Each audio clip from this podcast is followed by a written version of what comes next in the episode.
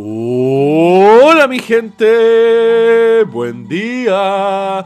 Bienvenidos a otro episodio de Mañanas con Leo. Soy su anfitrión, Leo. Martes 10 de julio.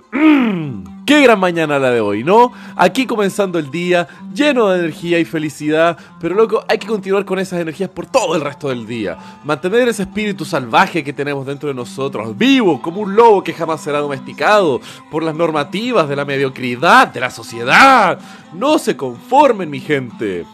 Hablando de domesticación, hoy les quiero contar la historia de cómo un disidente de la fallida Unión Soviética realizó uno de los estudios genéticos más importantes de su época en un exilio autoimpuesto para proteger su vida de la persecución de este régimen opresivo.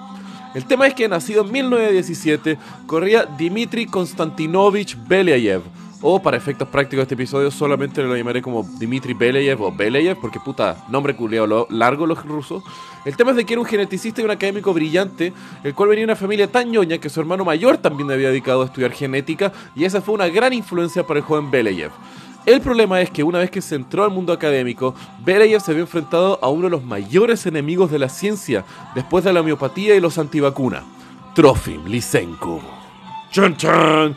Para los que se acuerdan, este fue el pseudocientífico apoyado por el genocida de Stalin, el cual fue responsable por la captura, tortura y muerte de Nikolai Vavilov en nuestro episodio de 6 de junio, así que ahí se los mandé para que lo escuchen.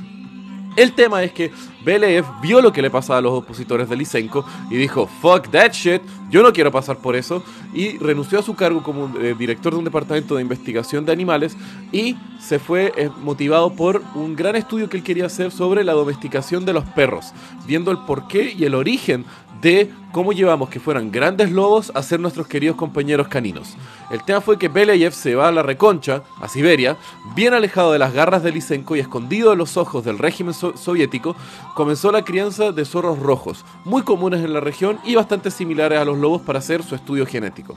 El tema fue que Beleyev, siguiendo los principios de la genética darwiniana, comenzó a probar qué zorros eran más dóciles y cuáles eran más agresivos comenzando a criar a aquellos que no lo atacaban cuando él comenzaba a meter su mano en la jaula de los zorritos y al mismo tiempo financiando parte de la investigación con las pieles de los zorritos que eran más agresivos y no de acuerdo a las investigaciones de Beleyev.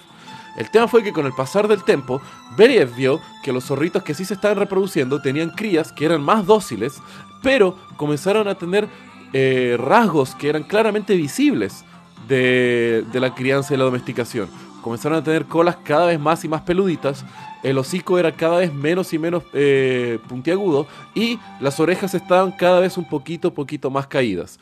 Y así fue como con el pasar de los años los frutos de Belea se fueron dando, generando así, uno, la primera especie domesticada de zorros en todo el mundo, Dos, una gran base de datos de los procesos de domesticación de un animal pasando de generación a generación y al mismo tiempo viendo cómo la domesticación y la docilidad de un animal comienza a tener efectos perceptibles en su fenotipo.